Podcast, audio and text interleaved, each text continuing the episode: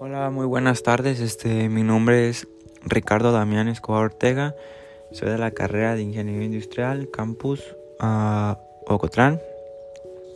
Este, estoy en octavo cuatrimestre y bueno, le estaré dando una información sobre la capacitación y programas ambientales y el otro punto sería protección a la biodiversidad. Este, el programa de gestión ambiental es del Instituto Nacional de la Salud Pública. Es demostrar un sólido desempeño de ambiente mediante el control de los impactos mediantales que sus actividades y sus servicios generen. Este, las metas para alcanzar como parte del programa de gestión ambiental sería como uno de los puntos más importantes hacer como una revisión ambiental, iniciar la manera de diagnóstico, la creación y ratificación, la creación y aprobación del plan de rector del PGA y el estándar internacional de gestión ambiental y calidad. Este esto resulta ser clave para comprender las relaciones entre que existen entre los sistemas naturales y sociales, así como para conseguir una percepción más clara de la importancia de los factores socioculturales en génesis de los problemas ambientales. Bueno,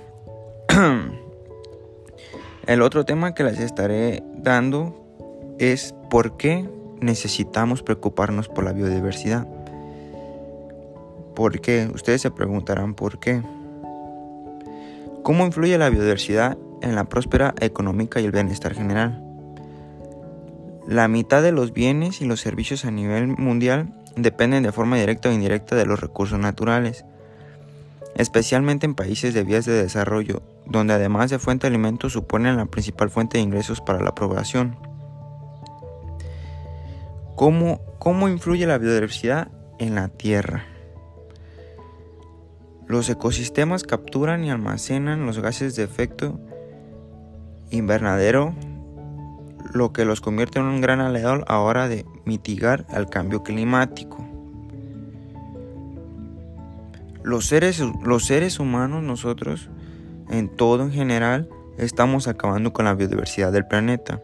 Nuestros hábitos de consumo y nuestro estilo de vida en general han ocasionado que el 8% de, de todas las razas de los animales conocidas se han extinguido y el 22% corren peligro de extinción.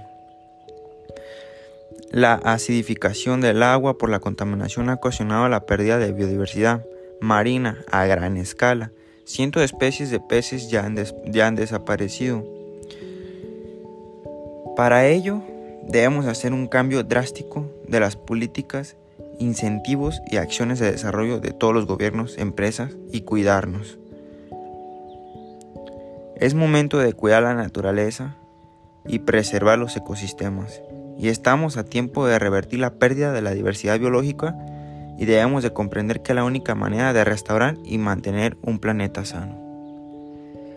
Bueno, mi nombre es Ricardo Damián Escobar Ortega, se lo repito, este, esta es una breve información, espero que les haya gustado y me despido y muchas gracias por todo.